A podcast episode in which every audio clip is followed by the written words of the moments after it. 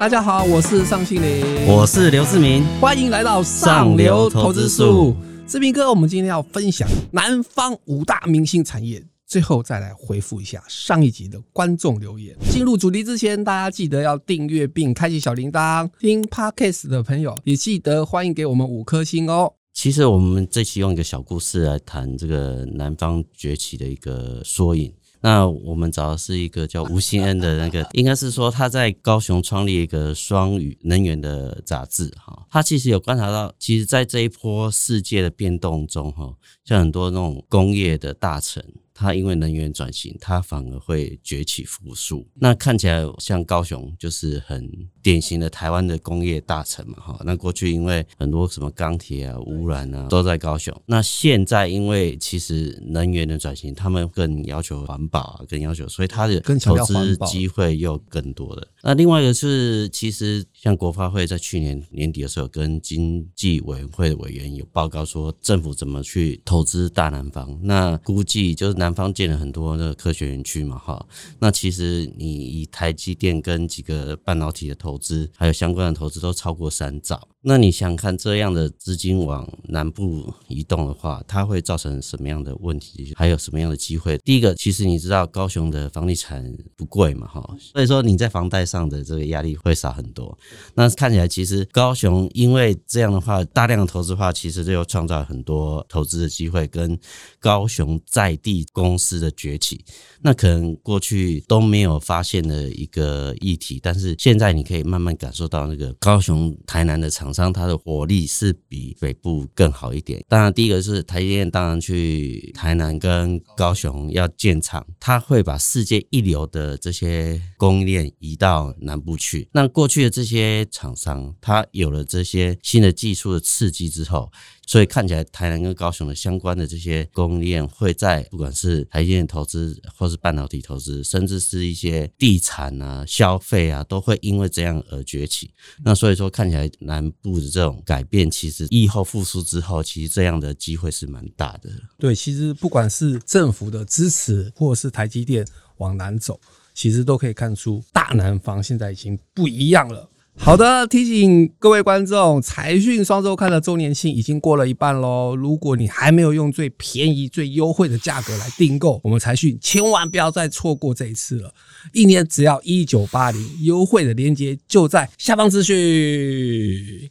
好的，那我们赶快再回到主轴。那南部听起来感觉是非常有希望。那有哪些厂商其实我们可以值得留意的？其实我们是会锁定在五个产业啊，第一个房地产嘛，哈，第二个环保，第三个半导体，第四个航太，第五个电动车。其实这机会是蛮多的。那简单讲，呃，比如说高雄有一家叫三地集团的嘛，哈，其实过去几年就营收其实很少了，然后最近营收开开始增加。那它其实土地的库存也蛮多，所以说这些慢慢崛起的状态下，可以让这些过去大家比较不注意的公司哦，它市值的增加。在往后的这几年，其实大家可以认真去观察。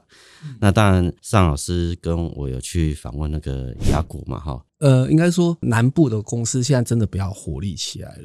你看，像照理讲，疫情对于旅游观光旅游业来讲，其实北部真的是受创惨重了。然后很多餐饮业其实都有收起来嘛。可是你看南部反而是在疫情当中崛起，因为他们玩的是水上活动。陆上的旅游业的确是蛮惨的，是我们可以看得到。但是水上活动反而因为具有稍微的隐秘性跟比较小众聚集的关系，所以反而大家都就会想到说，那我们不如租一艘船，然后在海上那边玩。反而它是这两年是疫情，我觉得突然崛起来的。对，黄总也有讲三个地方：韩国、新加坡、香港，它的游艇会其实都是大概一万多艘，对，两万艘船的，国外是非常流行。然后，尤其是有钱人这方面的旅游是非常旺盛。那他有讲，世界上只有两个地方比较没有旺盛，第一个就是台湾，第二个是北韩。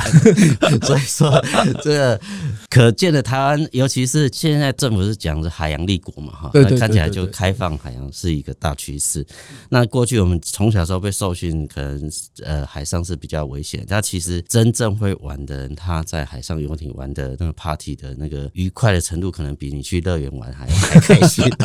当然，这有很多有趣的事情。对对对，那我觉得这个机会其实应该是慢慢崛起的趋势，也是不可逆的。对，应该是说跟过往会相当的不同。所以投资人真的是可以值得留意的。还有什么其他部分是南部觉得看到不一样的？其实南部的产业很多了哈。那我再提一个，像我们这次有去专访，像利百景这家公司，它也是一个蛮有趣的。最近因为俄乌战争的时候，其实你的能源是价格是非常高的嘛。那它的能源呢，是来自于客户要回收的这个液体，比如说一些油墨什么之类的。那不可回收，他就把它烧掉，当做它的燃料；可回收，他就做一些回收。等于是说，它的燃料是不用钱的。在做回收的那个里面是大概一千度的高温嘛，哈。那当然有些热能它是可以回收变成蒸汽，除了自己用，还要卖给隔壁的那个日商去做能源。那比天然气的价格是便宜三成。这个产业也是非常有趣，等于是它双赚了，呃，所以它其实获利还稳定的往上走。那我觉得更有趣的是，它跟荷兰一家大公司。有成立一家利百特，有趣的是，他在高雄那个洲际码头有个十一点一二公顷的地啊。那这为什么？因为其实高雄那个前镇那地方以前是石化的重工业区嘛。那现在国发会那边希望把这些比较靠近市中心移到这个洲际码头这个部分，所以未来有大概三百多个以上的石化厂会移到这个地方去。那它是那一个区域里面第二大。那以利百景这家公司股本才不到三亿，然后因为跟这个国际的大厂合作之后，它的战略地位跟过去就完全不一样。那我觉得。当然，他今年、明年都是一个投资期，哈。等到过这些投资期完成之后，他光出租油草跟做一些分级的这部分，未来成长是蛮可观的。那我觉得他也是一个南方可以崛起的一个小巨人，所以大家也可以慢慢观察这家公司。好的，那节目最后我们依照惯例回应上一集的留言。上一集我们在讲主力悄悄卡位裕隆，千张大户持股增加七成。有网友留言说赞，每集必听。哇，我觉得有点感动。我们现在有点小粉丝了，还是非常感谢大家的留言。然后你们有什么留言，其实我们都能够尽量的回答。好的，最后大家收看完，别忘了留言给我们。